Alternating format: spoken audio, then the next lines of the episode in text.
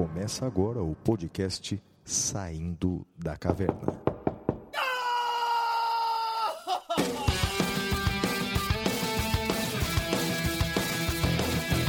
Com Guilherme Madeira, Fala galera, sejam bem-vindos, sejam bem-vindas. Flávio Martins, Salve, salve galera, muito bem-vindos, muito bem-vindas a mais um episódio do Saindo da Caverna. Meu nome é Guilherme Madeira e junto com meu amigo Flávio Martins vamos acompanhá-los pelo episódio de hoje, episódio número 66, O Amor e o Direito. E aí, Flavião, como é que você tá, rapaz? E aí, Madeira, estamos vivos e estamos aí comemorando mais uma semana de vida nessa pandemia, o que já é motivo para comemorar, e uma semana especial, não é? Que é a semana do Dia dos Namorados, apesar de vivermos num, num momento de tanto ódio disseminado aí nas redes sociais e tudo mais. Bem, mas parabéns a todos os namorados e namoradas de todo o Brasil. É isso, né, Madeira? Aliás, é um episódio especial por causa disso, né? É um episódio especial e acho que vai ser bem bacana. E vamos lá então para o Correspondentes da Caverna desde, jogo, desde logo. Até já, amigos. Stop, oh yes, Correspondentes da Caverna.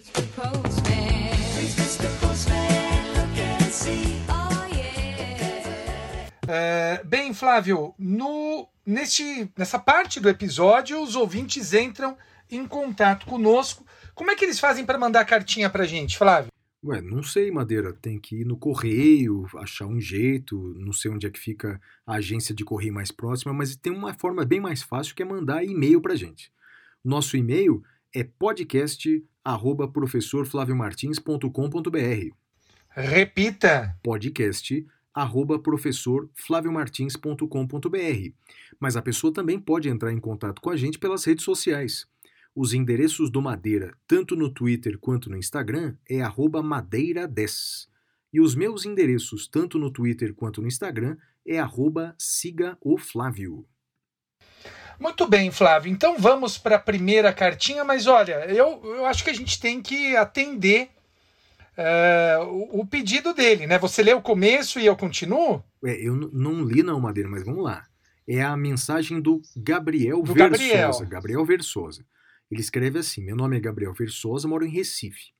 É, espero que seja lida essa carta no podcast, pois possuo imensa dificuldade em presentear aqueles que amo e sei que esse simples, mas sincero ato será muito apreciado por minha amada. Olha que legal, hein, Madeira? Ah, Legal, observação: prefiro que o É. Madeira leia a carta, pois sua voz é poética e ele acredita no poder das cartas, então vai que é sua, Madeira. Vamos lá. Minha doce Isabela. Considerando que nos conhecemos pela internet, eu fico muito feliz por uma moça tão bela como ti não ter exercido seu direito ao arrependimento no prazo de sete dias. Eu posso afirmar que o nosso namoro é uma verdadeira sentença constitutiva. Eis que criou o amor em nossos jovens corações. Assim como tenho certeza que a pretensão, entre aspas, que eu possuo por você jamais prescreverá. Sei que o fato do princípio da confiança elencado no CDC ser a base do nosso relacionamento é motivo de felicidade para nós dois.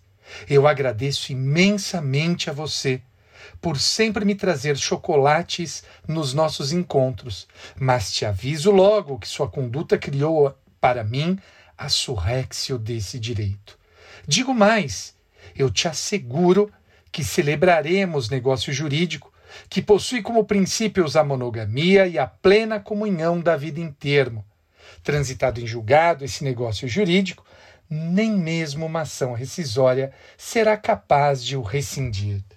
Pô, animal, hein, Flavião? Beleza, hein, rapaz? Esse é das antigas aqui, tá sugerindo monogamia, amor até que a morte nos separe. Ba- bacana, parabéns aí pro Gabriel e pra sua amada. Como é que chama a namorada dele? Como é que chama? Ama Isabela. Parabéns pro casal, Isabela. hein? parabéns pro casal, muita felicidade. Madeira, recebemos também mensagem da Vanessa Carvalho. É, Flávio, an- Diga. antes disso, eu vi que eu vi que você falou aí, né, de, de monogamia, e eu queria dizer para o nosso ouvinte que um dos motivos pelos quais o meu relacionamento com o Flávio não deu certo é porque eu queria monogamia e o Flávio não. É isso, né, Flávio? É, Madeira, no- nosso, nossa relação, ela manteve, ela se manteve em outros níveis, né? Mas aquela coisa da paixão, do sexo, a gente deixou para trás. né? Acabou. Foi. Olha só, a Vanessa Carvalho escreve assim: Por aqui, mais uma vez, declaro meu amor e eh, respeito ao meu parceiro de vida. Espero poder comemorar mais um dia dos namorados com ele, será o 18. Minha declaração jurídica para ele é a seguinte: Cristiano Maia, você é minha condição sine qua non. Te amo! É a mensagem dela. E ela continua assim: aproveito, professor Flávio, para me atrever a dar uma sugestão. Penso que a solução para a ignorância que vivemos hoje seja a conscientização dos direitos que temos pela camada mais pobre da população. Cresci em um bairro chamado Cidade de Tiradentes, localizado no extremo leste de São Paulo. Soube que existia uma Constituição apenas aos 20 anos de idade, quando tive a oportunidade de ingressar no curso de Direito. Até então, conhecia apenas artigos da lei penal. Essa conscientização faria essas pessoas que já são sujeitas de deveres também sujeitas de direitos.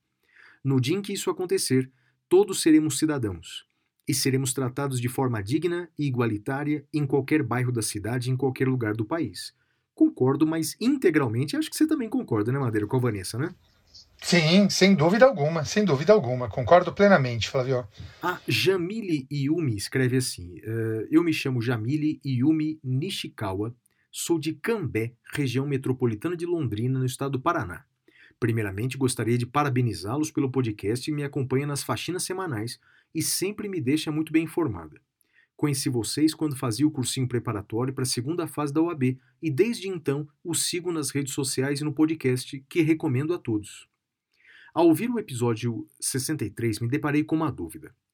Ao falar do artigo 8A da Lei 9296 de 96, o professor Madeira disse que, mesmo que o dispositivo não mencione a possibilidade de uso da gravação pela acusação, esse uso seria possível, quando irrelevante a ausência de menção expressa. Porém, ainda que essa prova fosse lícita para a acusação, ela poderia ser usada pela defesa, visto que, em benefício do réu, as provas ilícitas são admitidas, o que torna a menção expressa da possibilidade de uso em matéria de defesa desnecessária, correto?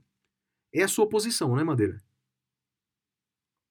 Continua o próximo parágrafo dela, Flávio. Tá, portanto, se não havia necessidade de mencionar expressamente que é permitida pela defesa, porque será admitida ainda que ilícita, não significa em nenhum exercício de interpretação que é vedada a acusação, tornando-a ilícita. Olha que, que interessante, muito, muito, muito arguto o raciocínio da Jamile, Hum. eh, tentando explicar para o nosso ouvinte. Jam- o problema é o artigo 8A, parágrafo 4 da Lei de Interceptação Telefônica, que ele diz que a pessoa pode ser usada, a gravação, em prol da defesa, eh, quando não houver conhecimento do MP ou da autoridade. Então, pode ser usada pela defesa. E a discussão está toda aí. Eh, a Jamile diz o seguinte: professor, a doutrina já admitia a prova ilícita pro réu. Então, se está vindo agora escrito em prol da defesa, será que não quer dizer que eh, para a acusação não pode? Olha, Jamile, essa interpretação você não está sozinha, querida. O ministro Alexandre de Moraes está com você. Vocês estão juntos nessa interpretação. Com todo respeito a você e ao ministro, e são interpretações razoáveis, insisto, mas eu discordo de ambos. Porque a doutrina falava, mas a lei não. Não raras vezes, Jamile, o legislador vem e positiva aquilo que a doutrina já falava. Se não fosse assim, nunca o legislador poderia positivar algo que a doutrina já falava. Né? Então, eh, com todo respeito, Jamile, eu discordo dessa posição sua, mas admito que é uma interpretação possível. Tanto que é a interpretação que eh, o presidente, o ministro Alexandre de Moraes tem feito. É, Madeira, a gente teve oportunidade, não é, de dar um, um- um fazer um seminário sobre provas no processo penal e esse foi um dos temas que a gente tratou, não é? É, Sim. é, eu vou, vou repetir o que eu disse lá no seminário. Eu concordo com você, embora me pareça, Madeira, que a intenção do legislador foi proibir, foi restringir o uso da gravação ambiental em favor só da defesa. Me parece que essa foi a vontade do legislador. Porque eh, se alguém costuma ser gravado às escondidas, são agentes públicos e são eh, o- agentes públicos eh, em cargos eletivos. Então, a- a- a- o que eu sinto é que o Congresso legislou em causa própria para vedar essas gravações clandestinas, por exemplo, feitas pela própria vítima. Me parece que essa foi a vontade do legislador. Mas eu concordo com você na sua tese, porque o que deve prevalecer não é a vontade do legislador, mas a vontade da lei. E não só do dispositivo isolado, mas do sistema normativo como um todo. Até porque me parece que restringir a gravação eh, ambiental apenas em favor da defesa, você proibirá, por exemplo, que seja feita a gravação pela própria vítima. Eu vou dar um exemplo dessa semana, Madeira, vai ser uma das notícias da caverna, não é?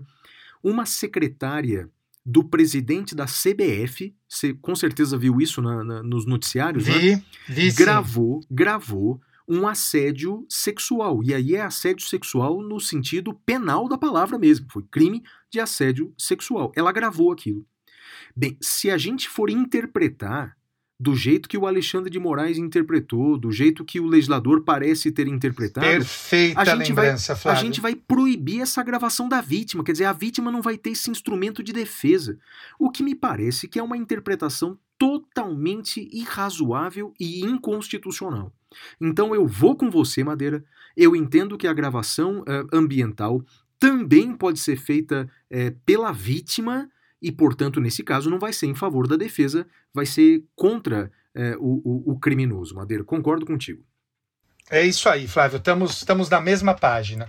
Ela, É, ela mais- continua, ela continua. Assim, Sim. ó, no mais, é, estendo meus cumprimentos ao professor Flávio, quem deixa uma imensa admiração por seus posicionamentos importantíssimos em defesa da Constituição e do Estado de Direito. Acrescento que é por professores tão inspiradores como o senhor que sigo batalhando nessa vida acadêmica, espero que no mestrado em breve, desejando um dia poder chamá-lo de colega de trabalho. Ao professor Madeira, além de admirar seu otimismo, mesmo em tempos tão sombrios, Quero agradecê-lo profundamente, pois na época da OAB tive uma grave crise de ansiedade e suas lives no Instagram, ao som de Girls Like You, do Maroon 5, e de muitos elogios a Gal Gadot. O que é Gal Gadot, Madeira? O que é isso? Gal Gadot, Gal Gadot, é atriz. Ah, é Atriz, aquela, Flávio, aquela israelense, aquela que faz a Mulher Maravilha? Mulher Maravilha, Ah, isso. Ela tá atriz. nesse clipe. Boa atriz, boa atriz. Me trouxeram a calma e a confiança que eu precisava para conseguir me concentrar e gabaritar a prova. Aliás, o professor até acertou a peça que caiu, foi uma resposta à acusação. Como dica para futuros temas, gostaria muito que trouxessem uma professora para falar sobre criminologia feminista, em especial para discutir a proibição do uso da legítima defesa. A criminologia feminista é meu ramo de estudo, especialmente a ineficácia do direito penal na proteção do direito das mulheres, e seria muito legal ouvi-los debatendo o tema.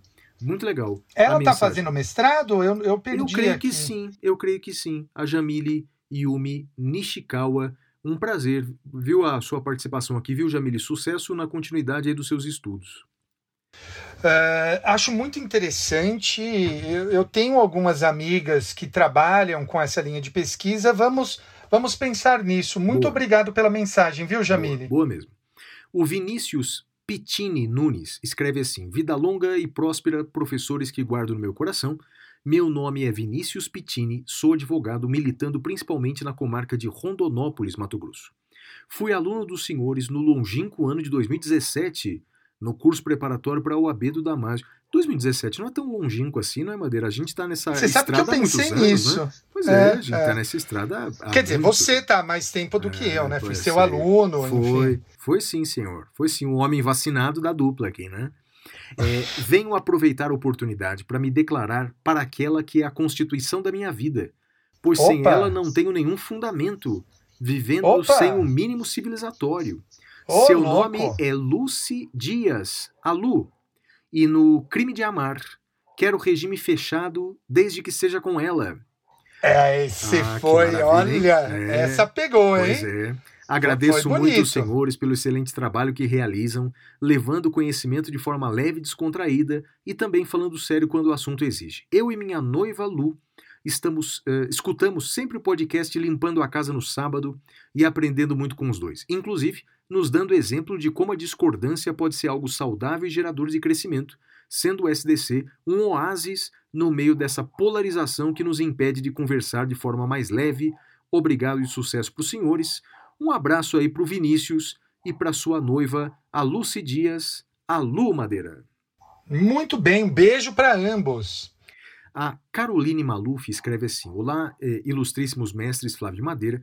É com muito gosto que tomo a iniciativa de lhes escrever.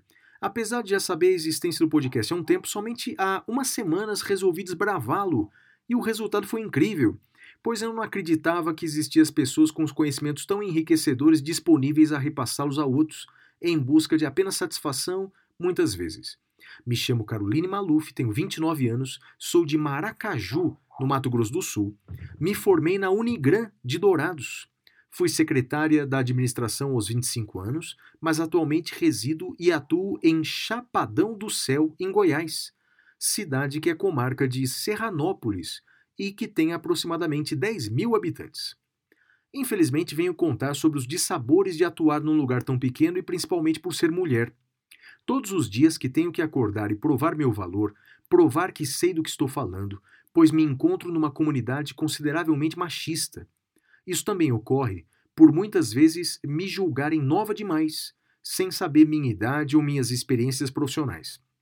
Vezes eu acordo com vontade de mudar o mundo, fazer uma pós em Harvard, mas me deparo com esses percalços e acabo pensando como Madeira disse em O Detrator, que só quero mudar a mim mesma.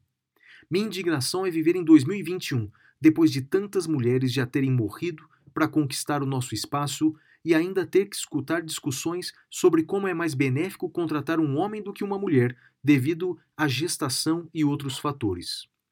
Por essa razão, tenho lido Mulheres que Correm com os Lobos, eh, no intuito de fortalecer meus pensamentos e manter minha sanidade mental. O trabalho de vocês tem me dado a esperança de um dia melhor e de que vão ter pessoas fortes que impedirão o voto impresso, ditadura que pessoas com memória falha insistem em gritar. Não tenho dicas intelectuais, pois eh, quando não estou sendo consumida pelo trabalho e rotina, gosto de músicas, como privilégio de sua sentada para mais. Mas eh, tenho me atentado às dicas eh, aqui repassadas e tenho adorado essa explosão de conhecimento que vocês têm causado. Sou parte do Clube do Ouvinte, pois adoro contribuir com algo que contribui para a minha qualidade de vida. Um beijo grande para vocês. Que mensagem forte e bacana da Caroline Maluf. Você tem alguma mensagem para ela, Madeira? Eu tenho uma, cara. Pode falar, Flávio, depois eu falo. Olha, Caroline, eu eh, comecei minha vida eh, como professor logo depois que eu concluí a, a faculdade. E, e lá se vão mais de 20 anos. Então eu comecei a dar aula eh, aos 20 anos, mais ou menos. Né? E eu me lembro o, o quanto eu fui alvo de preconceito no, no início da, da, da carreira pela juventude. Não é? Quer dizer, provar que apesar da jovem idade eu tinha competência. Eu, lendo a sua mensagem, eu percebo que ser jovem e ser mulher é um duplo desafio, né? é um desafio ainda maior. E aí, eh, Caroline, eu creio que você tem que manter a força, manter a garra, manter a fé e provar realmente a sua competência e calar a boca dos críticos. Porque eh, isso, eh, isso, isso vai mudar. Né? Isso, isso eu tenho certeza que vai mudar e vai mudar com pessoas como você, batalhadoras como você. E o que, que você acha, Madeira? Flávio, eu concordo, e assim, é, é um.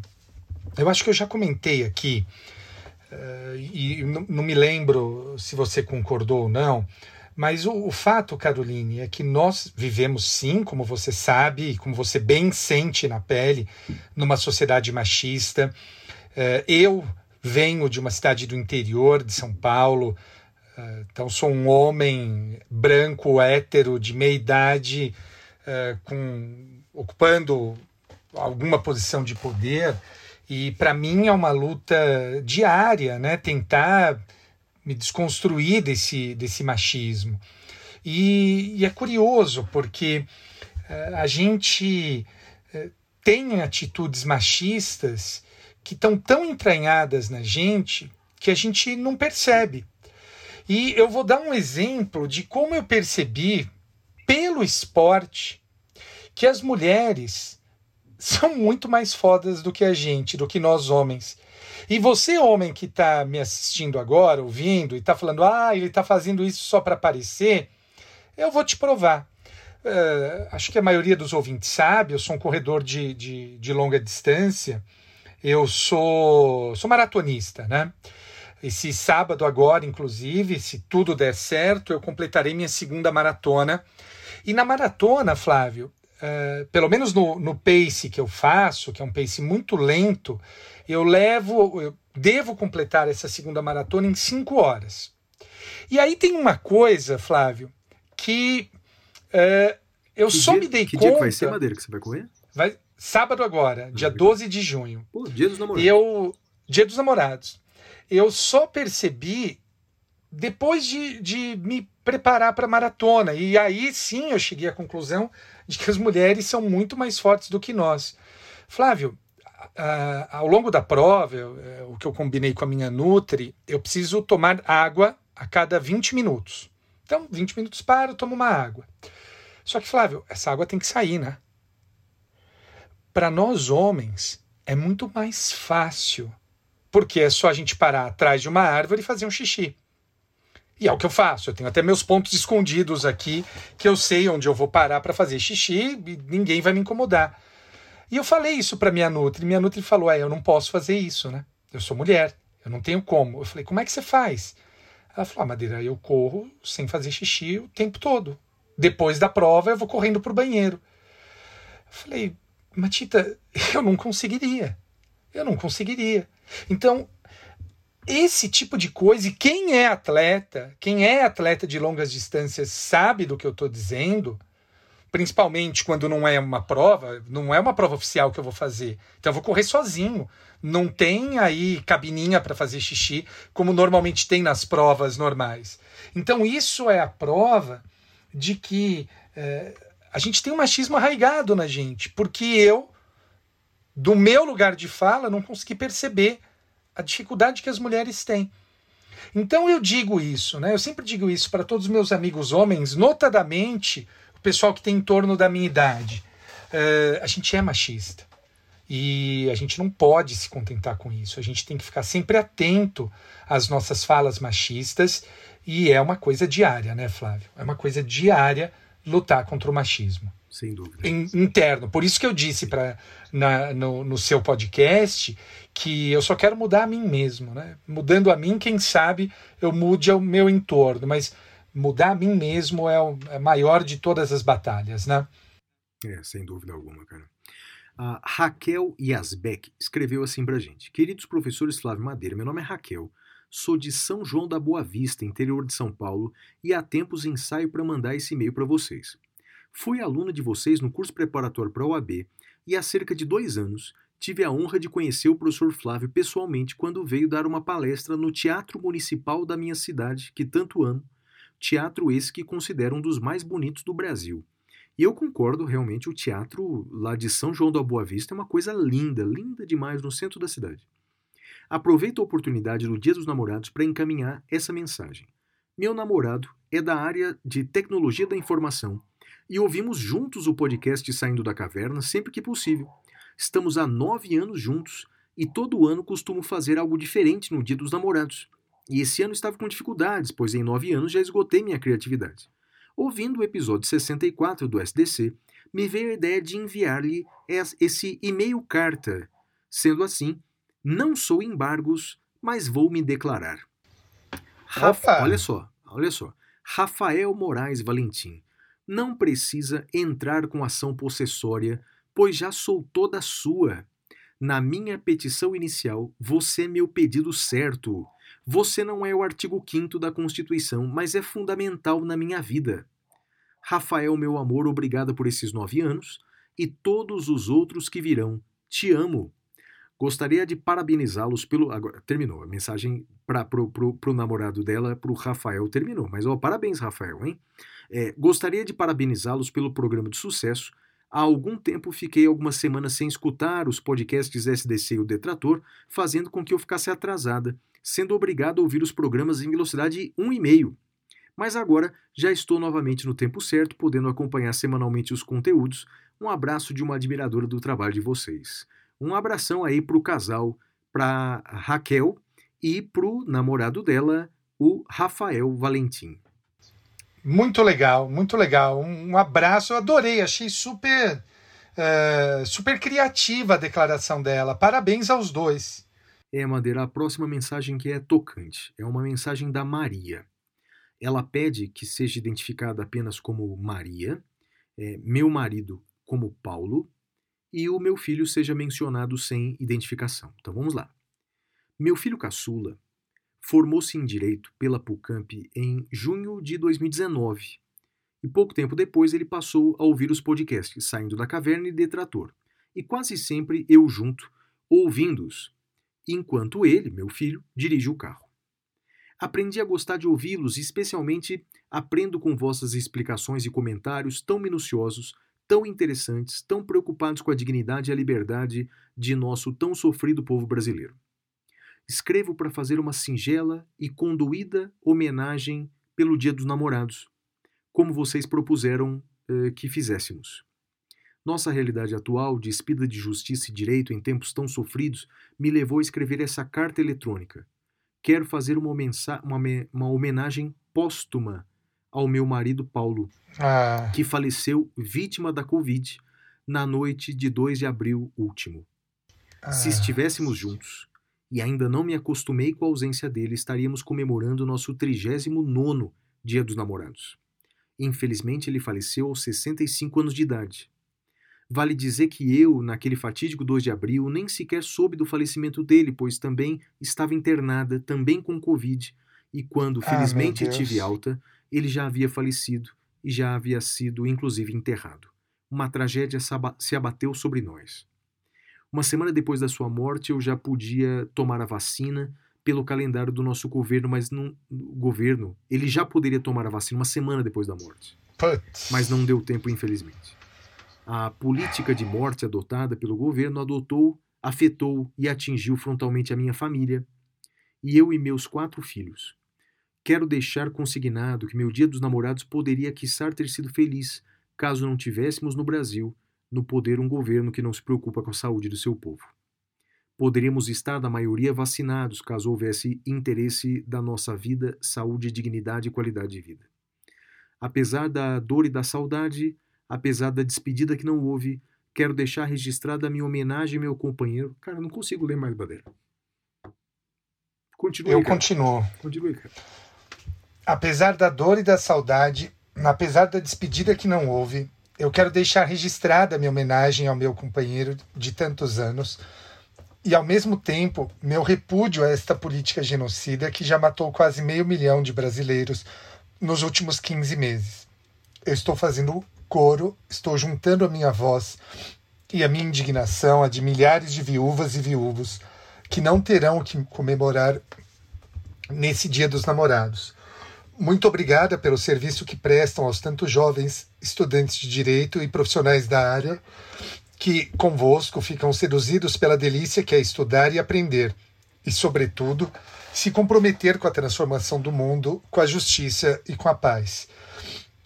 Flávio, não tenho, tenho nem o que falar, cara. Assim, eu acho que a carta dela é, Fala por todos. eu, fala por tudo, por todos e um forte abraço, querida. Um forte abraço para você. E acho que talvez a única coisa, eu, eu falo da pouca experiência que tenho com a morte, perdi minha mãe quando eu tinha 23 anos.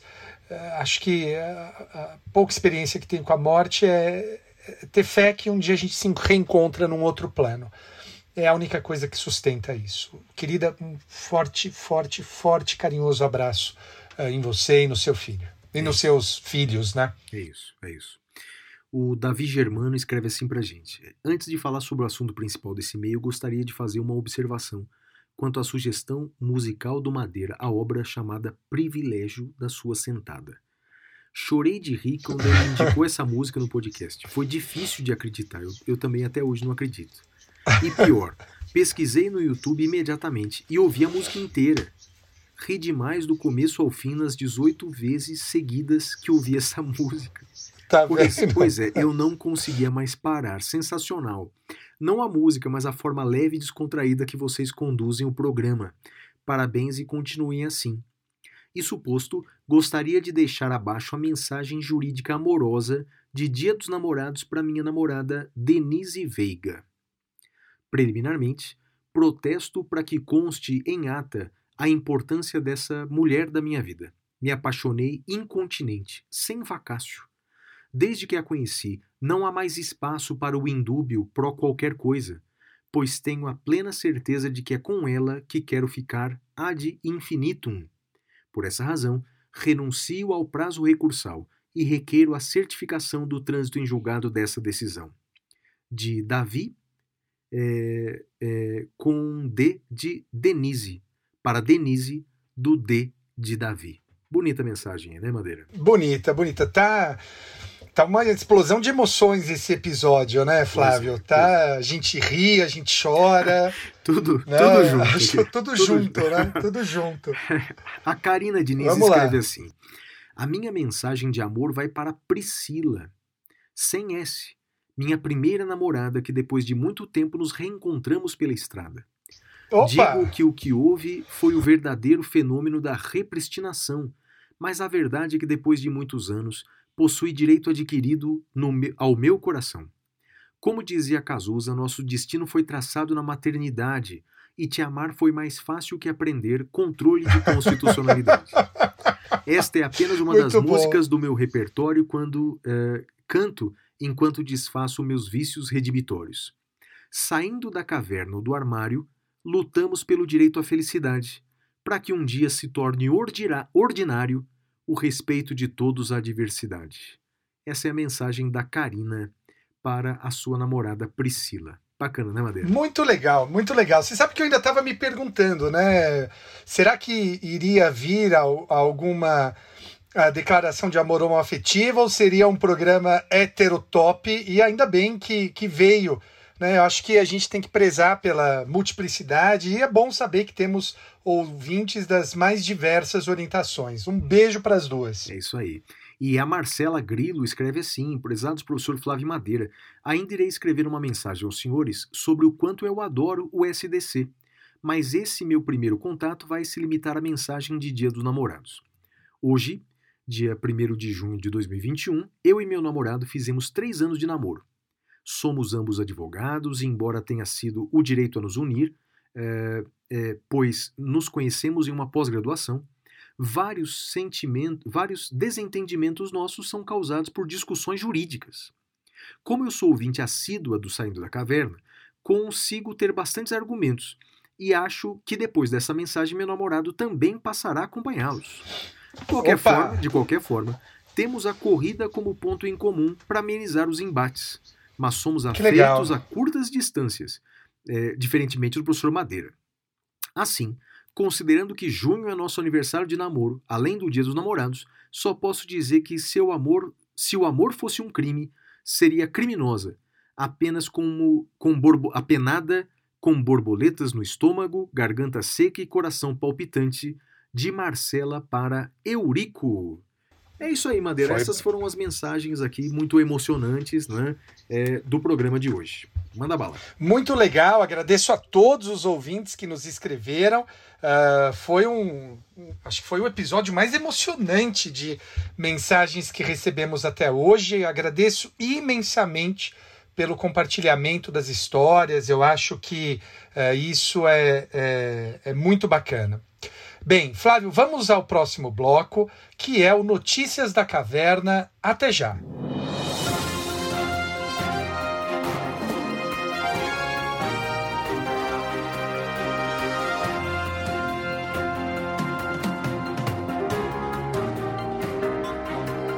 Notícias da caverna. Bem, Madeira, a primeira notícia da caverna dessa semana é que o presidente da República, eh, no decorrer da semana, fez uma declaração dizendo que, segundo o relatório do Tribunal de Contas da União, segundo o relatório do TCU, o número de mortes ocorrido no ano passado por Covid teria sido muito menor do que o que foi divulgado oficialmente. Foi uma declaração dada pelo presidente da República. No dia seguinte, o Tribunal de Contas da União, o TCU, fez um pronunciamento dizendo que o presidente da República estava enganado e que o TCU nunca havia feito um relatório nesse sentido. Bem, no dia seguinte descobriu-se a causa, eh, o causador eh, desse pseudo-relatório. Foi um servidor público, um auditor do Tribunal de Contas, que fez inserir no sistema eletrônico um texto que ele mesmo redigiu, Madeira, com esse argumento de que o número de mortes por Covid é bem menor do que o que foi eh, divulgado eh, oficialmente. Segundo o apurado, o pai desse servidor é militar e levou essa informação ao presidente da República. Bem, esse mesmo servidor parece que tem um uh, íntimo trâmite junto ao Poder Federal, Madeira, porque ele também havia sido indicado para um outro cargo público, mas só na, a, a, indicação dele só não foi aceita pelo TCU eh, porque o estatuto eh, proibia essa recondução para outro cargo. Enfim, parece ser uma pessoa influente junto ao governo federal. É, e ele foi é, o causador dessa notícia falsa que acabou chegando até o pai dele, que ac acabou chegando até o presidente, que disseminou, portanto, é, é publicamente essa semana. Bem, enfim, Madeira, essa é, é uma notícia falsa é, muito grave, não é? que tenta, portanto, minimizar o número de mortes, não é? como se, se simplesmente as pessoas uh, fossem esquecer a morte dos seus amigos, a morte dos seus entes queridos, como se realmente uh, esse, esse número não representasse pessoas, não é? Não representasse pessoas da família. Bem, enfim, é uma notícia falsa muito, muito grave. Eu trouxe essa notícia muito. aqui, não é? Porque nós temos, Madeira, eu tenho dito que quando, quando, quando passar a, a, a próxima eleição, no ano que vem, ganhe quem for, seja qual for o resultado, nós temos uh, que, de forma séria, temos que buscar alterações legislativas que melhorem a nossa democracia, que fortaleçam as nossas instituições. Isso, Madeira, é, é mais do que urgente, não dá para esperar muito mais. Agora não é o momento, a, a impressão que, que se dá é que já vivemos numa campanha eleitoral Agora, no Dia dos Namorados, o presidente da República vai fazer uma é, é, passeata de motos aqui em São Paulo. Quer dizer, já, já estamos em campanha há um ano e meio da eleição. Então, passada a eleição do ano que vem, a gente tem que buscar de forma séria mudanças legislativas para termos um futuro melhor, porque o presente é muito ruim. Não é? É, temos que dar maior autonomia para o Ministério Público, é? Temos que dar maior autonomia para o Poder Judiciário, temos que é, é, é, diminuir a interferência do Executivo no Judiciário e vice-versa, enfim. Temos que fazer muitas é, mudanças é, legislativas. E uma dessas mudanças, Madeira, me parece que é, é tentar limitar as fake news.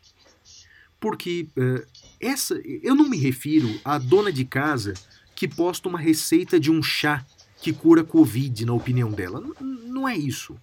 A, a, a fake news uh, mais perigosa é aquela pensada, é aquela articulada, e, sobretudo, é, por pessoas que estão no poder.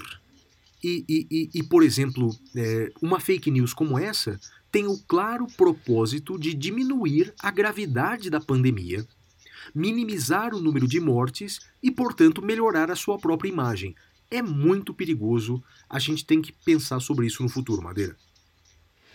Flávio, eu concordo plenamente e eu vou mais longe.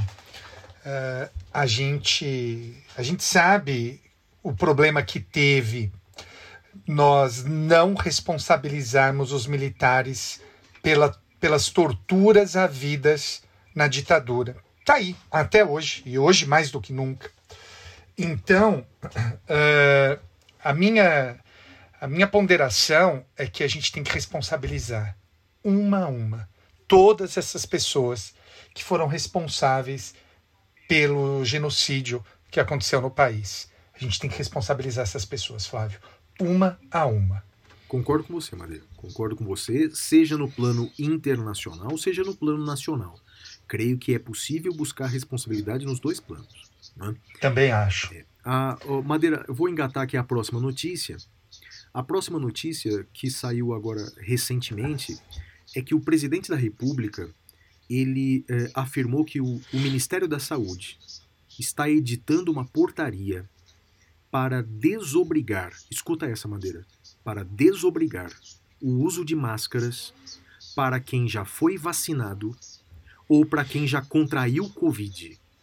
Então, portanto, segundo palavras do presidente, o Ministério da Saúde fará uma portaria para desobrigar o uso de máscaras para quem ou já contraiu Covid ou para quem já foi vacinado. Agora eu vou falar para os nossos ouvintes e vou pedir eh, para que os nossos ouvintes eles eh, compartilhem isso com as pessoas próximas. Pelo amor de Deus, não façam isso. Pelo amor de Deus, não façam isso. Por algumas razões.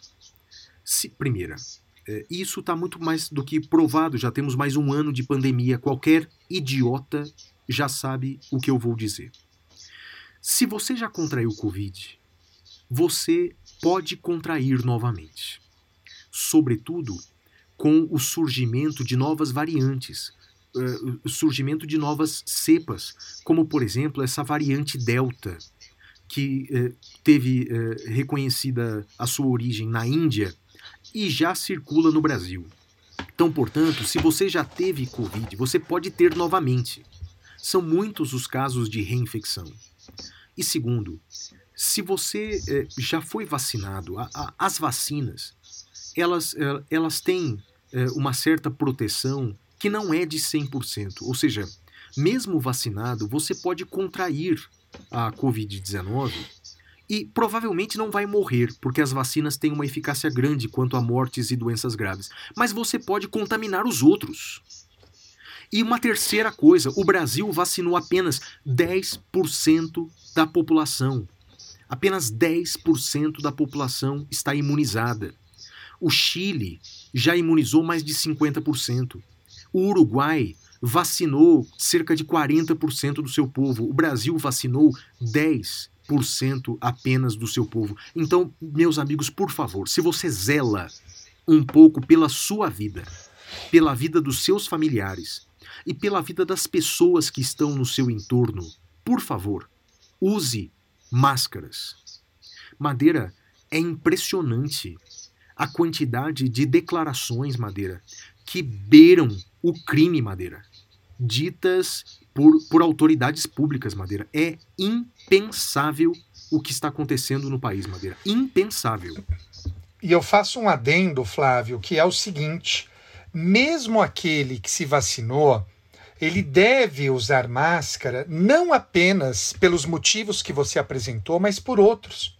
Qual seja, a pessoa que está vacinada, ela pode pegar o vírus e transmitir o vírus. Mesmo estando vacinada, transmitir o vírus. Sem então, dúvida. quando você usa máscara, mesmo vacinado, é um ato de respeito e de amor por toda a sociedade, Flávio, por todas as pessoas que te cercam. Sem dúvida, totalmente, Madeira. Madeira, a próxima notícia, que eu vou engatar mais uma, daí você entra na sequência. Próxima notícia é que o Supremo Tribunal Federal, eh, no, no dia em que nós estamos gravando, né, nós estamos gravando na, na quinta-feira, hoje é dia 10, Madeira, que estamos gravando? É isso, né? Isso, dia 10. É, o Supremo Tribunal Federal ele eh, examinou eh, uma ação que pedia a suspensão da Copa América. Suspensão da Copa América. Enfim, maior- por maioria de votos, o Supremo entendeu que ele não tinha competência para suspender a Copa América, que foi uma decisão é, do governo federal de abrigá-la no Brasil. Creio que nesse ponto nós vamos concordar, Madeira, é, com as minhas duas ah, opiniões aqui.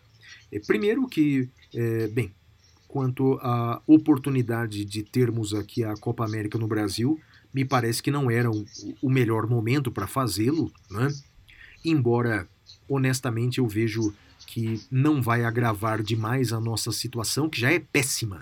Já é péssima. No Brasil não vai ter uma terceira onda, porque a segunda não acabou. Morrem duas mil pessoas por dia. É possível que isso piore. Como na Índia, por exemplo, eh, essa semana morreram 6 mil pessoas num dia só. Bem, enfim. É, creio que a Copa América, quer dizer, a vinda de jogadores e delegações para o Brasil não vai piorar. Se a gente olhar as ruas, a quantidade de festas clandestinas que as pessoas fazem, já não se importam pela vida alheia, uma Copa América a mais, uma a menos, eu, eu vejo que não é isso que vai piorar demais a nossa situação. Mas evidentemente que não é o momento oportuno, né? Evidentemente não é o momento oportuno. Em vez de nos concentrarmos em busca de vacinas, nós vamos nos concentrar para fazer um torneio de futebol.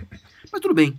É, é o ópio do povo, o esporte. Eu até vou assistir os jogos, inclusive, porque adoro o futebol. O Chile, curiosamente, recusou a Copa América, não por razões eh, pandêmicas, porque o Chile está muito bem, já vacinou mais da metade do seu povo. O Chile não aceitou a Copa América porque ele diz que tem outras prioridades, né? e a prioridade de combater a pandemia.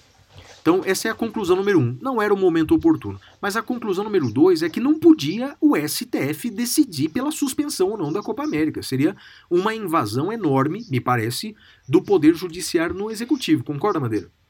Concordo, concordo. Essa decisão ruim cabe ao presidente da República, né? Então, ele decidiu ter a Copa América, pois que tem a Copa América.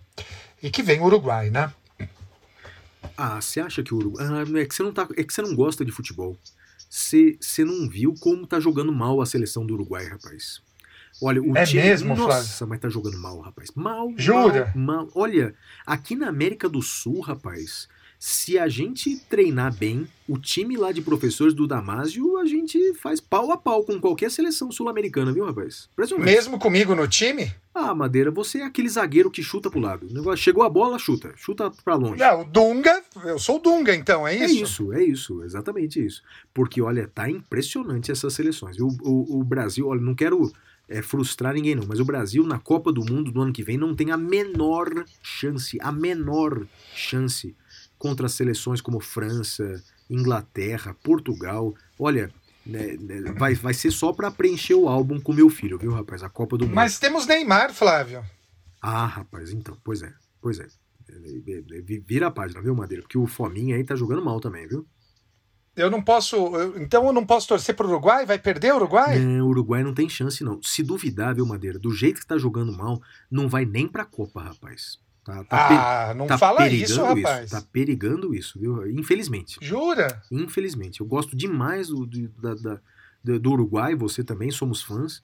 Mas olha, eu diria pra você aí que é, é, periga não ir pra Copa. To- Tomara que vá. Porque E vai ser a última de- Copa de, de Soares e Cavani, que é a dupla de atacantes aí.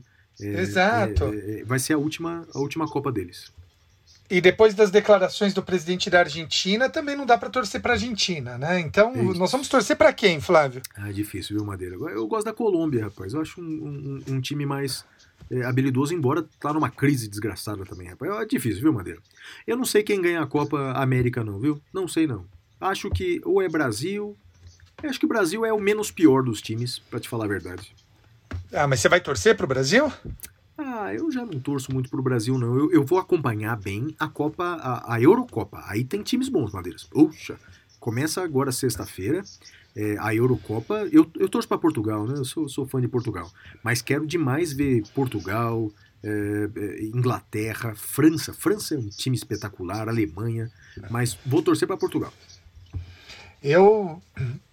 Bom, eu não acompanho, né? Mas eu tenho ligações aí com Londres, tenho ligações com a França, tenho ligações com, com a Alemanha, então, com a Itália. Então, qualquer um desses que ganhar, eu tô feliz, Flávio. Mas confesso que, assim, assistir futebol, olha, Não, não. Eu vou ver. Eu tô animado com as Olimpíadas. Sei. E conforme a declaração do presidente da Argentina dessa semana, a Argentina tá pensando em jogar a Eurocopa também, não é? Porque são europeus, né? E, e sabe o que, o que. Há uma nota, né? Há uma nota duplamente triste nessa fala do presidente.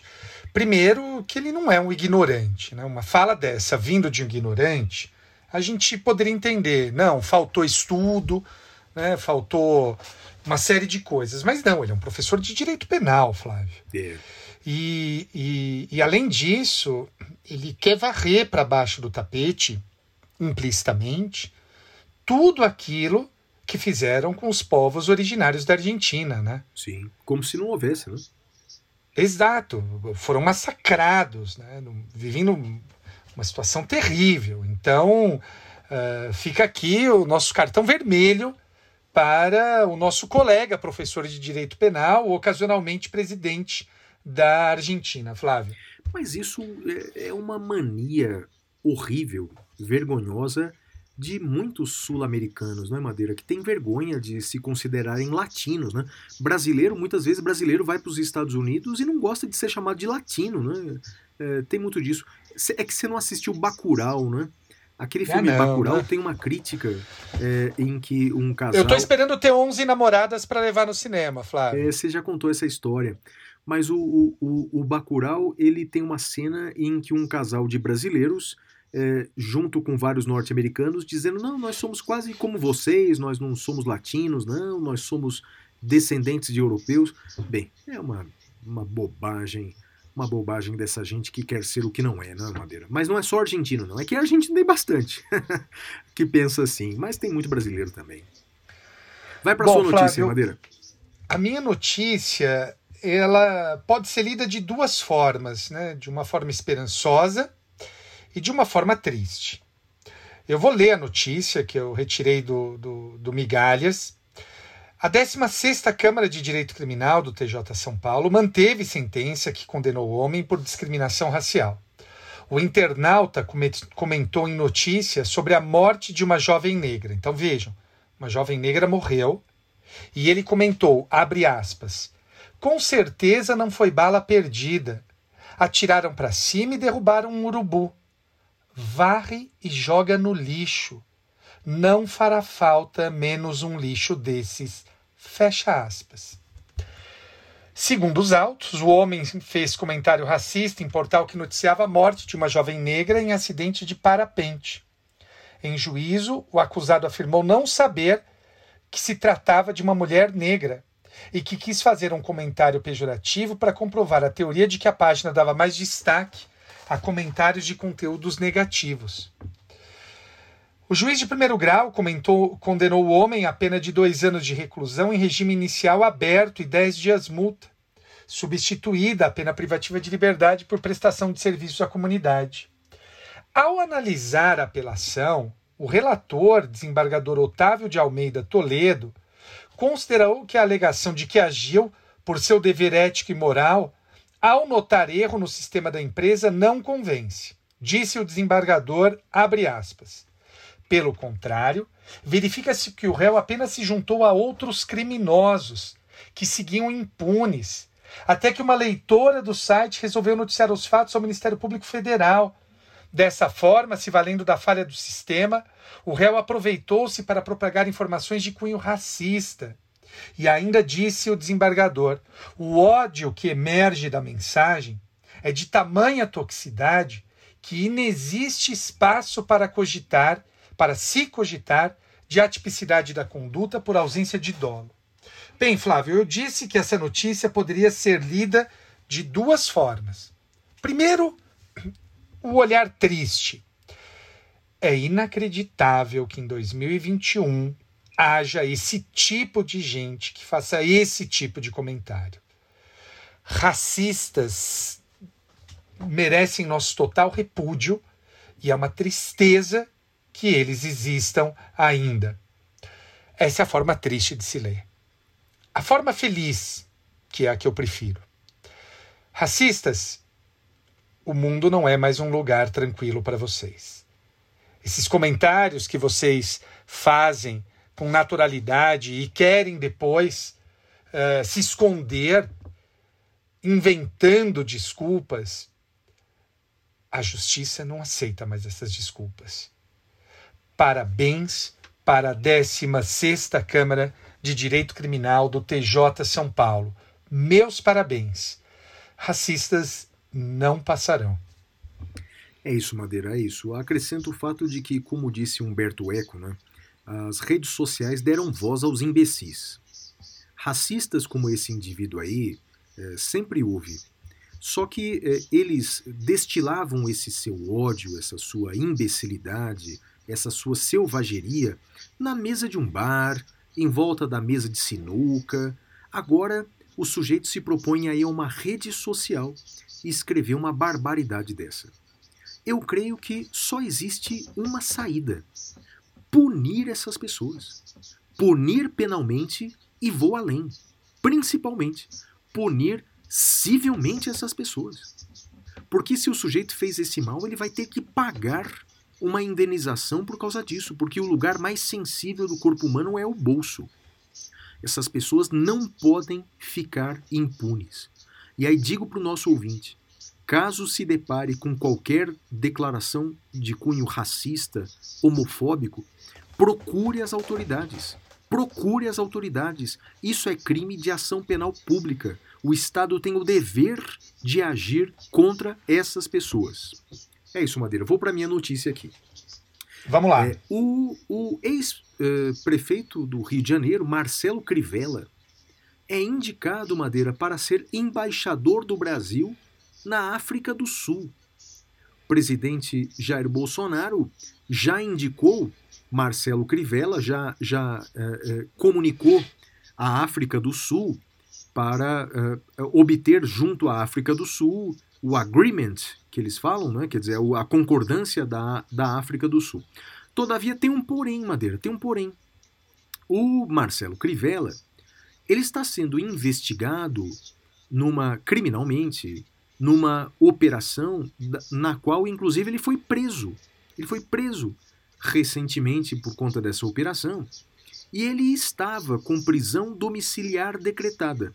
Ocorre que em sede de eh, habeas corpus, ele obteve uma liminar concedida pelo ministro Gilmar Mendes, que revogou a sua prisão domiciliar, mas aplicou uma medida cautelar diversa da prisão, que é a proibição de se ausentar do país, com o consequente recolhimento do seu passaporte. Olha. Então, Madeira, isso está no artigo 320, não é, do CPP.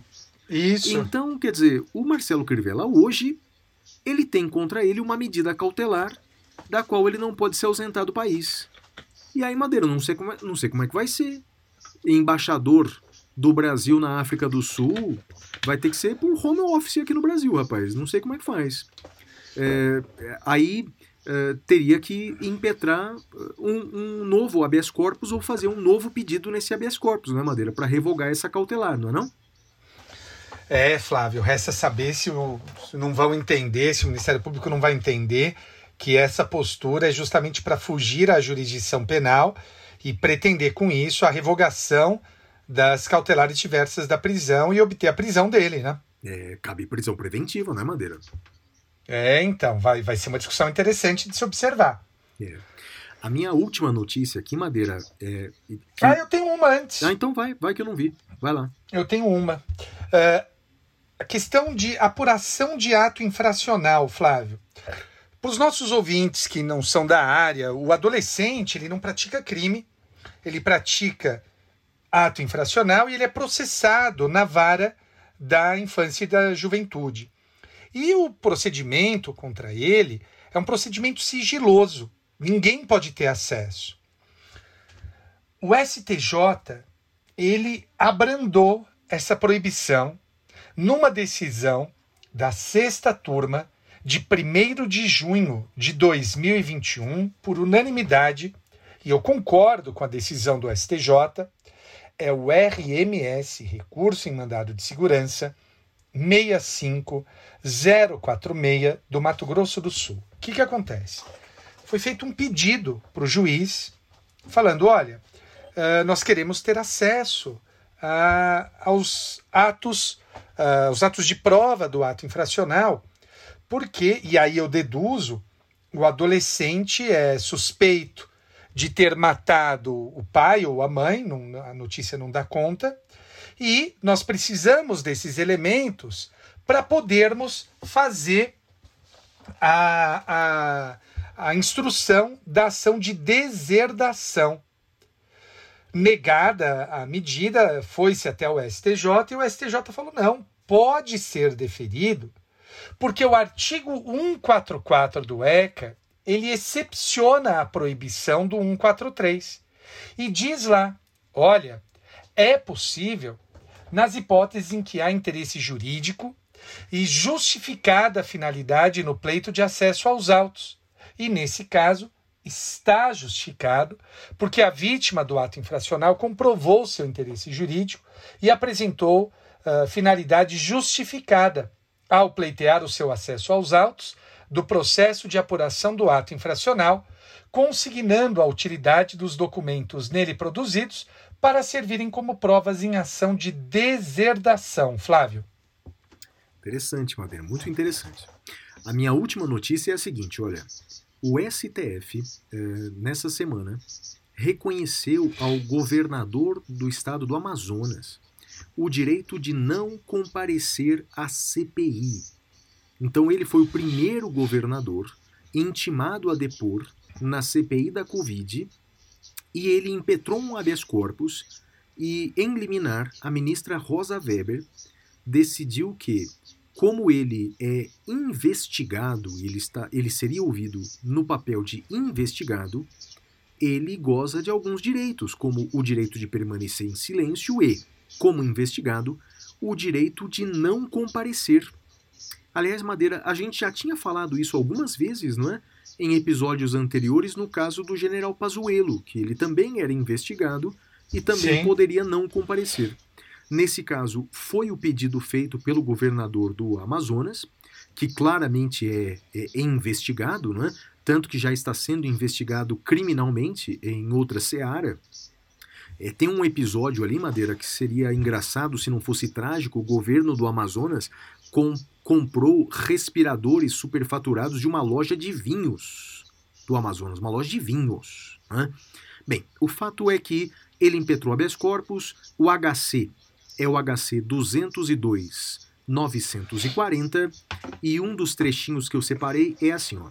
Direito à não autoincriminação abrange a faculdade de comparecer ao ato, ou seja, inexiste obrigatoriedade ou sanção pelo não comparecimento. A decisão está correta, né, Madeira? Sim, sim. A gente disse isso daqui, inclusive sustentando que o Supremo deveria ter permitido que o, o, o ministro Pazuello não comparecesse, né? Eu, como cidadão, gostaria de ouvir toda essa gente falando, né? Porque quando estão no exercício do poder, são muito corajosos, né? São corajosos em recusar ajuda internacional, são, recu- são muito corajosos. Mas na hora de serem cobrados sobre seus atos ou omissões, é habeas corpus para todo lado. Né? Então, como cidadão, eu gostaria de ouvi-los, mas como professor de direito, eh, entendo que a decisão é bastante correta. É isso, Madeira. Essas foram as notícias da semana, meu amigo. Muito bem, vamos agora ao tema cavernoso. Temas cavernosos.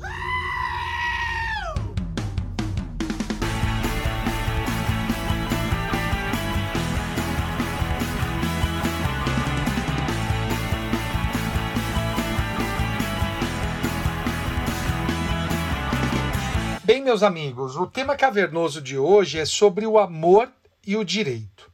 Flávio, quando a gente conversou, eu fiquei pensando sobre esse tema, eu me lembrei da epístola de, de São Pedro.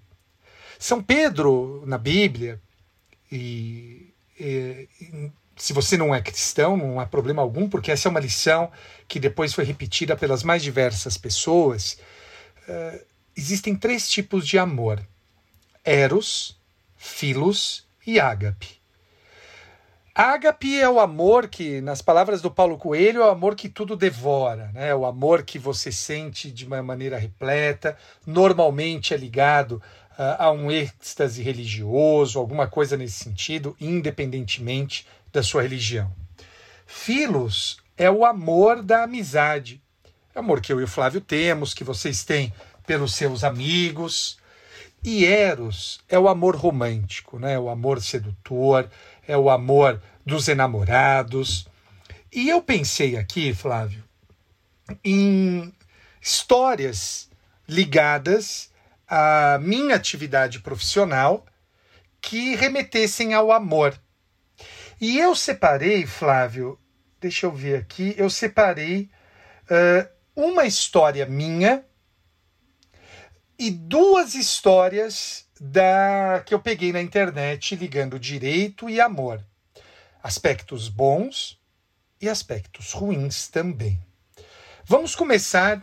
Vou começar com a primeira, tá bem? Manda lá. Flávio, a história de amor mais bonita, ou uma das mais bonitas, não vou dizer que é a mais bonita, porque fatalmente eu não, não me lembro de todas, mas uma das mais bonitas histórias de amor que eu já peguei foi na vara de registros públicos uma história de amor envolvendo duas mulheres. Então era um casal, né, duas mulheres, uma união homoafetiva. E eu lembro ao leitor que eu estou falando de decisões proferidas há 10, há 15 anos, né, antes do Supremo estabelecer uma série de, de padrões nessa área do direito homoafetivo.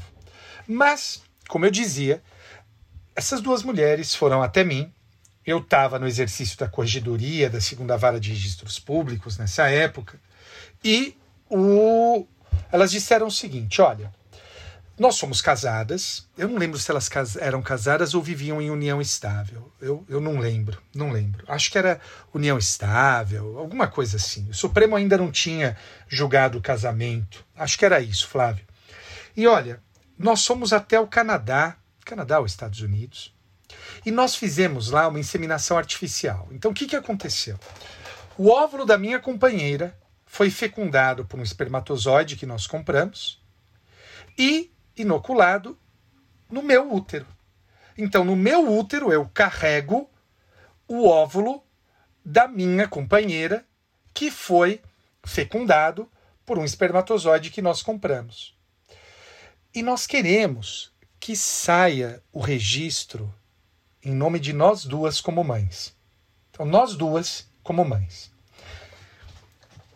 Mandei os autos com vista ao MP e o Ministério Público disse não. Não, o Ministério Público foi contra esse pedido, argumentando que uma delas poderia adotar a criança depois que a criança nascesse. E mais, que isso poderia dar ensejo a fraudes e, Flávio, eu permiti. Eu permiti e argumentei o seguinte: olha, hoje, numa relação hétero, isso já é possível. Se a mulher for com qualquer homem até o registro civil e disser ele é o pai, e este homem disser sou o pai, vai ser registrado. Falei, então essa preocupação do Ministério Público, embora louvável, é uma preocupação que é inerente à vida em sociedade.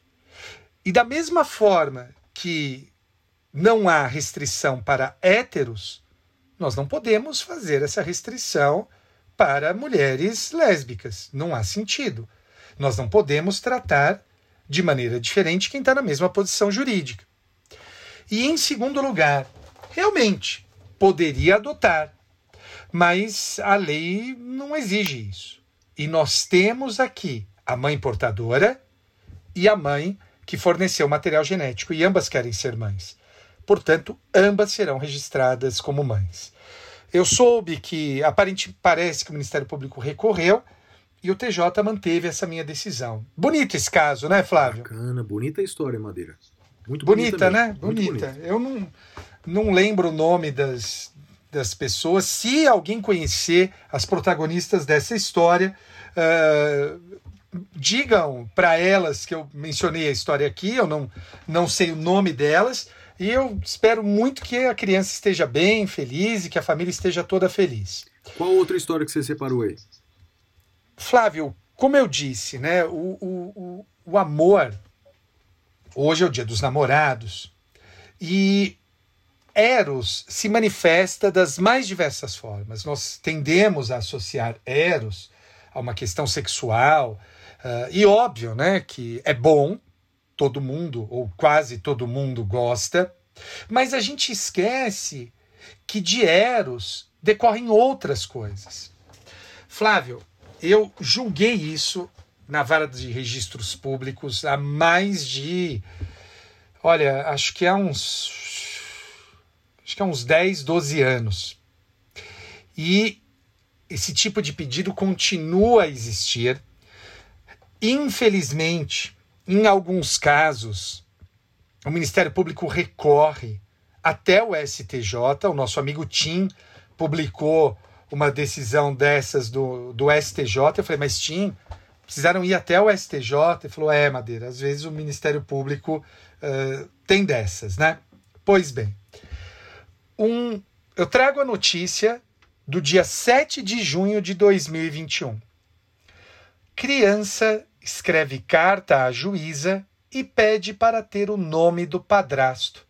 No pedido, o garotinho de oito anos explica que o padrasto foi quem esteve com ele nos momentos bons e ruins. Senhora juíza, diz o garoto, eu quero pedir encarecidamente que a senhora troque meu nome. Souza é o sobrenome do meu pai biológico. E eu gostaria muito de usar o sobrenome do meu verdadeiro pai, que é o meu padrasto. Ele sim é um pai de verdade para mim. Flávio, eu cansei de julgar uh, esse tipo de pedido de, de inclusão do patronímico do padrasto como forma de homenagear. E a juíza eu fico até emocionado. Na sentença, ela escreveu assim: Não sei se a vida é curta ou longa demais para nós, mas sei que nada do que vivemos tem sentido se não tocarmos o coração das pessoas. Ela está citando Cora Coralina. E diz pro, pro, pro garoto da sua nova amiga Kathleen Nicola Killian, que é o nome da juíza. Então, queria aqui dizer também desse aspecto de Eros e dar os meus parabéns para minha colega Kathleen Nicola Killian, juíza titular da primeira vara de Quixeramobim, Ceará. Decisão proferida no dia 26 de maio de 2021. Mais do que boa legislação, nós precisamos de pessoas melhores. E a Kathleen, minha colega Kathleen, realmente é uma pessoa maravilhosa. Fica aqui o meu abraço carinhoso na Kathleen. Flávio, eu tenho uma última manifestação do amor. E essa é uma manifestação ruim. O amor é bom, o Eros é maravilhoso, mas Eros também, por vezes, é egoísta. Flávio, um dos problemas que atinge a população carcerária é a questão do afeto, né? a questão do carinho. E eu peguei uma notícia da, de detentas sobre detentas do Paraná. Veja, Flávio, eh, eu corro pela cidade, né? E às vezes eu passo eh, nos meus treinos longos perto de eh, unidades prisionais e há visita, né? E a gente vê nas unidades prisionais as mulheres fazendo filas e mais filas para visitar os homens. Flávio, isso é uma, isso é uma coisa comum. Agora, você sabe quantas, qual percentual de detentas do Paraná que recebe visita de seus parceiros, Flávio? Hum apenas 20% das mulheres presas recebem visitas lá no Paraná. O abandono atinge 80% das detentas, que são esquecidas por companheiros e famílias. Ah, esse dado veio do Conselho da Comunidade da Comarca da Região Metropolitana de Curitiba, que é um órgão da execução penal. Diz a advogada Isabel Kugler Mendes, abre aspas, não chega a 20% o número de mulheres que recebem visita ou sacola, e quando recebem são da mãe, a que menos abandona, fecha aspas. Então, o amor, Eros, também tem esse lado negativo, né, que é a sua não incidência. Que não nos esqueçamos nunca, né? No amor, na saúde e na doença, não é uma frase dita à toa, né? É na saúde e na doença mesmo, e é até que a morte o separe. Flávio. É bacana, Madeira, bacana as histórias que você trouxe aí, os, os, o alerta que você trouxe ao final. Bem, basicamente eu trouxe aqui acerca do amor e o direito, eu trouxe ah, algumas, algumas notas aqui. Primeiro, é, o, o conceito de família ligada pelo amor não é mais aquele estrito conceito de família que consta da Constituição, do artigo 226, de uma família heterossexual. O STF ele já decidiu há bastante tempo já, essa decisão já está arraigada tanto na doutrina quanto na jurisprudência brasileira, que a família também pode ser constituída de uma união homoafetiva. Um casal de pessoas do mesmo sexo pode constituir uma família. O Supremo decidiu isso na ação direta de inconstitucionalidade 4277, na ADPF 132. Então, portanto, pessoas do mesmo sexo podem inclusive se casar. É o que deixou ainda mais clara a Resolução 175 do CNJ, que regulamentou tanto a celebração do casamento civil, como também a conversão da união estável em casamento por pessoas do mesmo sexo. E além disso, então quer dizer, como pessoas do mesmo sexo podem se casar, podem constituir uma família, também já é jurisprudência pacífica que também pode adotar, esse casal pode adotar, inclusive. Né? É, jurisprudência do STJ ah, é farta nesse sentido. E eu queria também acrescentar uma última observação, Madeira, que é, para escrever a nova edição do meu livro, do meu curso de Direito Constitucional, eu pesquisei um assunto que tem sido mais uh, estudado, discutido no, no, direito brasileiro, principalmente por uh, escritores e, e, pesquisadores de direito de família, que é a família multiespécie. A família multiespécie. O argumento é que uh, uma família ela tem laços, ela, ela não tem apenas uma, uma definição legal. Né?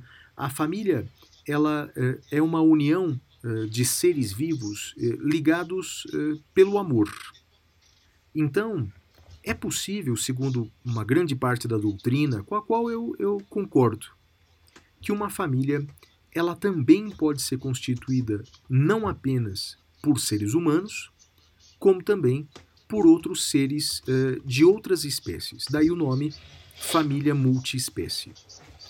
E é com base nesse raciocínio que é, se fortalece é, dia após dia no Brasil, inclusive com decisões do STJ, o entendimento de que é possível é, também aplicar nessas chamadas famílias multiespécie alguns institutos, como por exemplo o direito de visita de animais de estimação, já há, há várias decisões nesse sentido, e até mesmo é, o compartilhamento das despesas, uma espécie de uma pensão alimentícia, não é? mas é, ajuda é, para cuidar do casal que se separa, para cuidar dos seus animais de estimação. Porque uma coisa é certa, não é? Animais, é, sobretudo esses animais de estimação que vivem perto de nós, seres humanos, são seres vivos dotados de sensibilidade, são seres sencientes. Obviamente que eles não são coisas, não são é, res, como se diz no latim. Portanto, eles sofrem, eles se alegram, e eles compartilham o amor com o ser humano. E o amor, ele transcende, transcende muito qualquer preferência sexual e transcende até mesmo as espécies, Madeira. É isso, né? Feliz Dia dos Muito Namorados para todo mundo. Feliz Dia dos Namorados para todos e todas e todes. E no próximo bloco vamos ao Pintura Rupestre. Até já.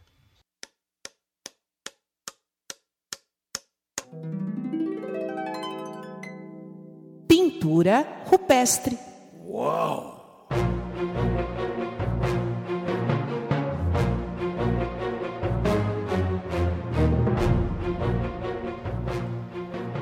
Bem, Madeira, atendendo a sua sugestão de que as dicas culturais estejam ligadas ao amor, eu vou indicar então dois filmes que, na minha opinião, são os meus dois filmes preferidos de amor.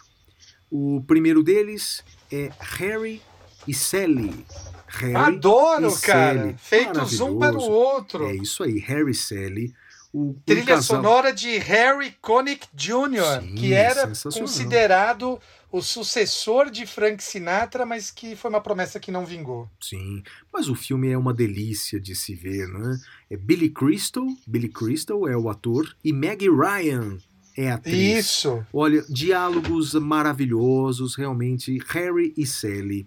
E um Flávio, outro... Diga tem- lá, tem- antes disso, tem uma curiosidade. Eu adoro esse filme, tá? Adoro. É, e tem uma curiosidade sobre esse filme. Eu não sei, não é um spoiler, porque, é, enfim, o filme tem mais de 200 anos de idade, mas tem uma cena icônica do filme que a Meg Ryan simula um orgasmo Sim. na cafeteria. Lembra disso? Sim, maravilhosa, assim. Quando ela termina de simular esse orgasmo, para mostrar para o Harry que as mulheres fingem, eh, tem uma senhora que está ao lado, vira para o garçom e diz: Eu quero o que ela pediu. Sim. Lembra disso? Lembro, lembro. Essa senhora é a mãe do diretor do filme, Flávio. Demais, demais. Muito legal essa história, né? Não sei Muito se você bom. conhecia não, ela. Não, conhecia, não conhecia. Muito bom, muito bom. E, e- e um outro filme também que é, é uma delícia de se ver também é Simplesmente Amor. Love Adoro. Actually. Love Actually. Adoro, Muito adoro, adoro. Então, aí, É, pro uma Dia das melhores Namorados, comédias realmente- românticas de todos os É, tempos. também Muito acho, boa. também acho. Então, olha, dois filmes de amor aí pra passar o Dia dos Namorados bem. E sua Não, dica Flávio, cultural, Madeira? Vocês sabem que você veio com duas dicas super fofinhas e eu vim, vou vir com duas dicas meio ah, questionáveis, por assim Ah, dizer. jura? O homem do, do Sentada, como é que chama? Da Sentada? Ah, ah, eu esqueci agora o nome, mas é. é- na verdade, é, são duas músicas questionáveis, não pelo seu valor cultural, que são maravilhosas, mas eu- por eu colocá-las como dicas hoje. Flávio, qual que é uma das coisas que mais inspira os cantores, os compositores? Ah, o amor, né?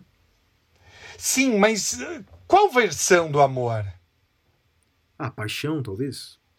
Aquele amor Ah, mais não, intenso. Flávio. Pé na bunda. Pé na bunda, É, Flávio. Madeira, as músicas que você ouve, né? Deus me livre. Flávio, a primeira música que eu trago, e você vai lavar sua boca com sabão por conta desse comentário, é uma música feita em 1981 por um sujeito que se separou da então esposa, com quem ele era casado há 17 anos. A esposa se chamava San- se chama Sandra Gadelha. E ele teve três filhos com ela: Pedro, Maria e Preta. De quem que eu tô falando, Flávio? Gilberto Gil. Gilberto Gil. E qual é a música? Drão. Drão. Ah, é bonito. Drão é é, bonito, é um é diminutivo de Sandrão. E é uma música de uma separação.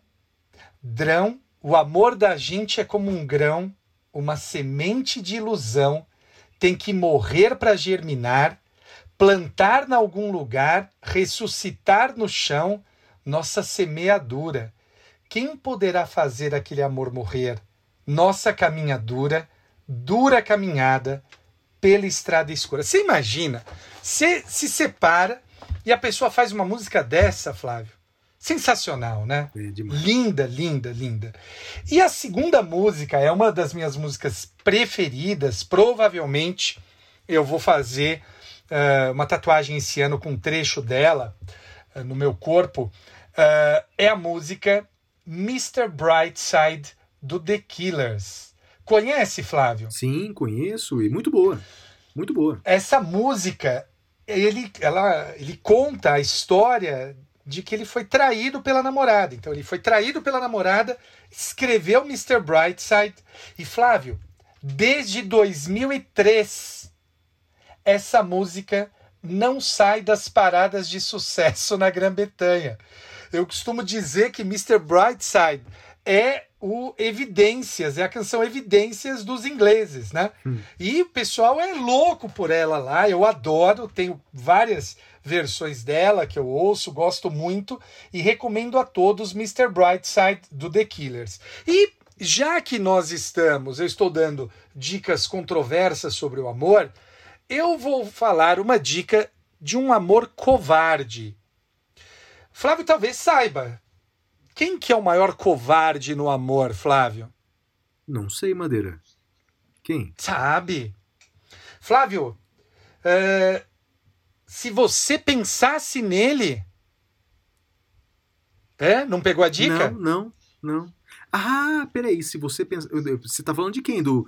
do ah, do Casablanca, do Rick? Exato, Ah, exato. Demais, demais. Um dos Rick. maiores filmes de amor e um covarde. Rick é um covarde, Flávio. Já falei isso mais de uma vez. É, rapaz, Rick é demais.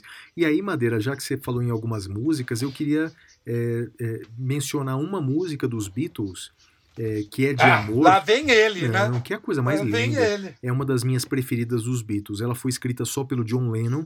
Ela se chama In My Life. In My Life. Ah, eu adoro essa música. Essa música é Adoro essa música. E pro ouvinte, Você sabe a história dela, Flávio, para contar pra gente ou não? olha, Madeira, ela bem, bem, ela foi escrita pelo, pelo John quando ele era muito jovem, aos 20 e poucos anos. Então, naquele momento. Porque me lembra muito, Flávio, antes de você continuar, só para ver se minha impressão é correta. Hum. Desde que eu ouvi essa música a primeira vez, e, e eu lembro exatamente o momento em que eu a ouvi, eu tinha acho que 19 anos, Hum. ah, ficou cravado para mim aquele momento, e, e, e eu falei para a garota que estava comigo, eu falei. Olha essas pessoas aqui. Daí ela olhou e falou: O que, que foi? Eu falei: é dessas pessoas que a gente vai lembrar, é dessas pessoas que a música fala. E também fala de você. Eu vou lembrar de você pro resto da vida, nesse momento aqui, você de mim. Ah, então me parece, não que eu amasse essa menina que eu tava, nem ela me amava, mas me parece uma, uma questão juvenil, né? De um, de um amor juvenil. Não, não, não te parece, Flávio? Sim, eu, eu acho eh, de uma maturidade essa, essa, essa música, Madeira, porque assim, eh, a gente vai ficando velho, a gente eh, chega a essa conclusão de que quando a gente é jovem, a gente, eh, num determinado relacionamento amoroso, eh, parece que é um pecado você lembrar de relacionamentos anteriores, não é? E essa música ela mostra que você pode amar intensamente no presente mas sem esquecer o seu passado. Eu abri Sim. aqui na internet para pegar a letra direitinha, eu vou traduzindo aqui é, meio que ao vivo aqui. A, a letra diz assim, olha, é, existem lugares que eu vou me lembrar por toda a minha vida, embora alguns tenham mudado.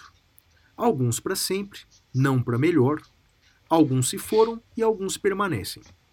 De todos esses momentos, com amantes e amigos que eu ainda, eh, eu ainda posso lembrar. Eh, alguns estão vivos, alguns ainda vivem, e na minha vida, portanto, in my life, não é? eu amei a todos. Mas de todos esses amigos e apaixonados, não existe nenhum comparado a você. E essas memórias, elas perdem o propósito quando eu penso no amor como uma coisa nova. É, apesar de tudo isso, eu sei que eu nunca vou perder a afeição pelas pessoas e coisas que passaram pela minha vida. E de vez em quando, eu vou até pensar nelas. Mas na minha vida, eu te amo mais. Não é maravilhoso, Madeira? Porra, Putz, demais. É demais. demais. É demais. É demais. Demais. John Lennon, cara. John Lennon escreveu isso quando, quando jovem. É, é um gênio mesmo. É um gênio. Viva John, onde quer que esteja, cara. É isso, Madeira. E ao próximo bloco, qual que é? O próximo bloco é o Pasme Excelência, que o Flávio vai tentar aí me dar uma notícia e, quem sabe, me chocar com ela. Bora lá, Flávio.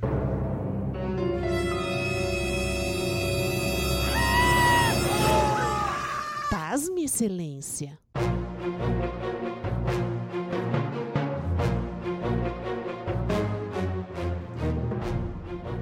Bem, Madeira, a notícia do Pasme Excelência essa semana é o seguinte. Eu confesso que eu fiquei pasmo. Vamos ver se você vai ficar também. Mas a, a Polícia Federal, naquele inquérito policial das eh, manifestações antidemocráticas, que é o inquérito policial 4828, né? a Polícia Federal, ela, eh, eh, no seu relatório, indicou uma série de indícios criminosos inclusive de financiamento de atos eh, antidemocráticos. E enviou, Madeira, esse relatório sugerindo uma série de atividades investigativas para a Procuradoria-Geral da República. E aí, Madeira, pasme excelência. A Procuradoria-Geral da República pediu o arquivamento das investigações, Madeira. Pediu o arquivamento do inquérito. Então vou te fazer duas perguntas. Primeiro, pasma ou não pasma, Madeira? Segunda pergunta, tem o que fazer? O Estado pode fazer alguma coisa, Madeira? Porque parece que não, porque o titular da ação penal, que é o Ministério Público, não quer fazer nada, Madeira. Pasma ou não pasma?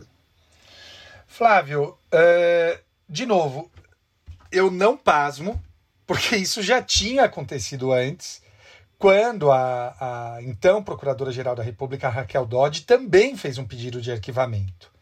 Então, assim, se for pensar em termos de novidade, não, não é uma novidade, então eu não pasmo com isso. Agora, eu sempre falo, e, e, e infelizmente muitos não entendem essa minha fala, eu sempre digo o seguinte: o que se entende por sistema acusatório? Porque, para quem não está muito acostumado com o direito comparado, as pessoas acham que sistema acusatório é uma coisa fechada. E não é, Flávio. Cada país tem a sua própria concepção do que é sistema acusatório e do que não é sistema acusatório, do que integra o sistema acusatório e do que não o integra. Uh, mas o fato é que há um, um laço comum a todos uh, aqueles que tratam desses sistemas, que é a separação de funções. Então, de um lado, me parece estranho esse não acatamento do arquivamento, como já tinha dito outras vezes, né? Acho que o poder judiciário não deveria se imiscuir nessas questões. Deveria caber apenas ao Ministério Público. Conversando com alguns procuradores da República, desses que estudam, eh, eles levantaram algumas questões interessantes. Eles me disseram o seguinte, Madeira, eh, o problema é que não há uma revisão do ato do procurador. E no Estado de Direito, um procurador, uh, um, um, ato judicial sem revisão, um ato judicial não, um ato público sem revisão, não parece ser uh, aceitável no Estado democrático de direito. Flávio, tem leis estaduais, uh, no âmbito, perdão, do Ministério Público Estadual, a vítima pode pedir a revisão da promoção do arquivamento para o Conselho de Procuradores. Então, um dos procuradores disse: olha, a gente poderia aplicar isso por analogia. Eu, e eu ponderei com ele, eu falei, parceiro, olha, me parece interessante, mas me parece que é forçar a mão. Uh, eu acho que o Ministério Público deveria, todos nós, né, mas o Ministério Público que é mais uh, ligado nessas questões de mudança de leis, né, se movimentaram bastante para as 10 medidas, então eles têm experiência em mudança de leis. O Ministério Público deveria se organizar para fazer uma mudança no âmbito federal e mudar duas coisas. Primeiro, que não haja um ato uh, de arquivamento que seja uh, que não seja passível de recurso. E segundo, e a gente vai enfrentar esse problema logo mais, a questão da lista tríplice, né? Não existe lista tríplice prevista em lei no âmbito federal. Aquela lista que a Associação dos Procuradores faz é uma lista que, enfim, eles fazem. Uh, deveria haver mudança na lei que é diferente do estadual. No estadual tem previsão em lei. Então, em resumo, me parece ferir o sistema acusatório, como já falamos aqui mais de uma vez. Já discutimos aqui, inclusive, a questão da competência desse inquérito, que a gente uh, discorda dessa competência. Uh, mas também acho que, do ponto de vista da lei hoje, não há nada que possa fazer. Não é correta essa, a meu ver, esse arquivamento por parte do procurador-geral ante o que foi noticiado na imprensa, mas a lei dá esse poder para ele, Flávio. É isso aí, Madeira, muito bem. E agora vamos para o último bloco, né? E agora é o Capitão Caverna. Até já. É hora do prêmio Capitão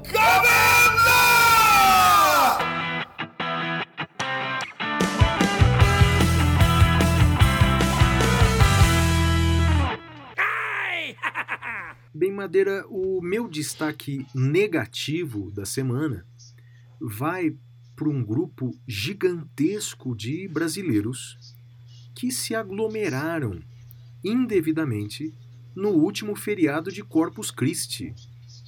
É impressionante a quantidade de pessoas aglomeradas nas ruas, a quantidade de pessoas participando de festas clandestinas, como se de fato a pandemia tivesse acabado ou como se o pior já tivesse passado.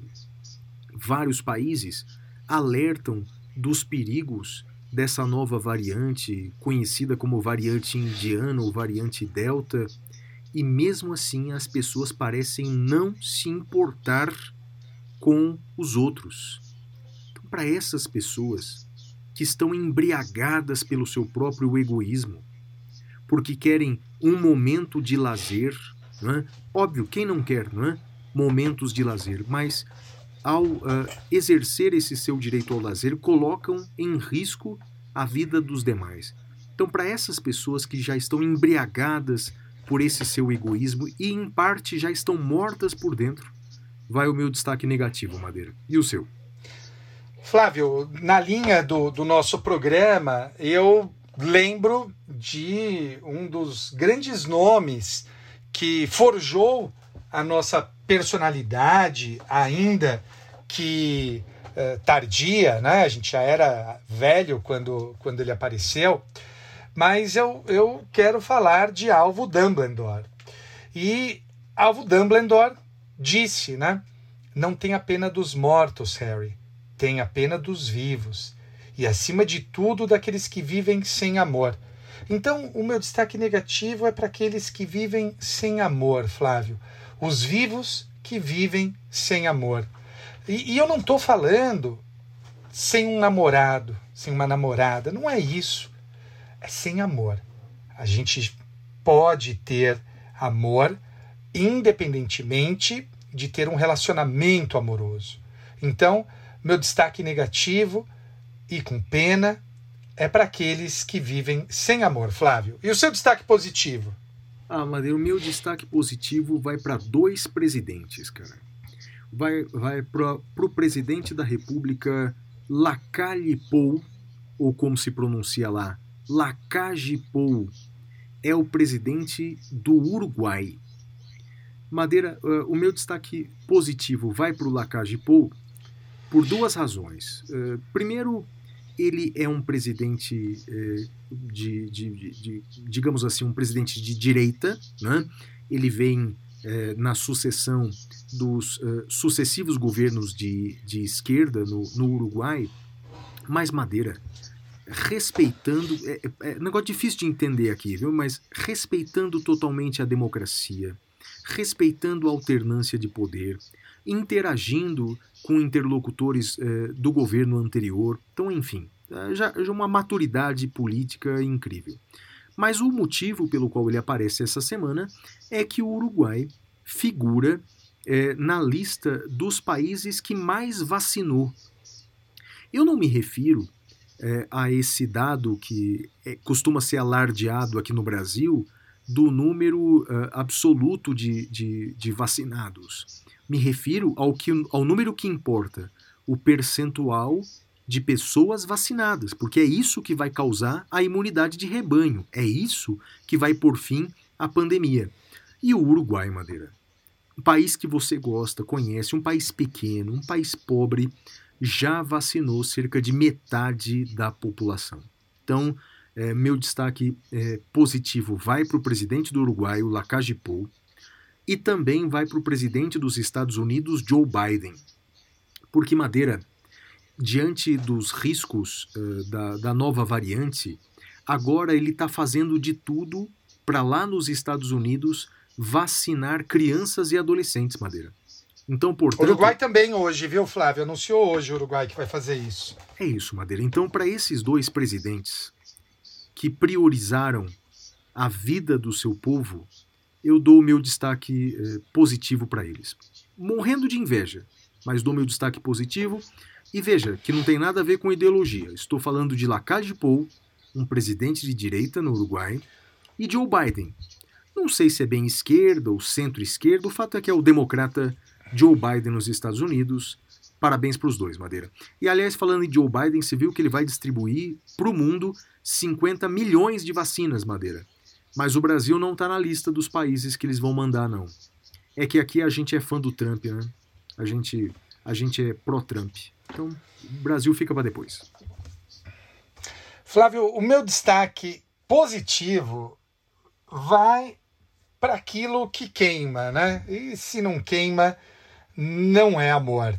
Estou falando de Elvis Presley e a música Burning Love.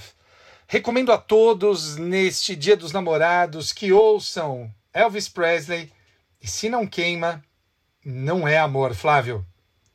É isso, É Madeira. isso, meu assim amigo. chegou ao fim esse episódio. Mais um Dia dos Namorados aqui no Saindo da Caverna. E eu queria desejar um beijo pro meu pai, pra minha mãe e pra você. E para todos os apaixonados de todo o Brasil. É isso, galera. Tchau, tchau. Tchau!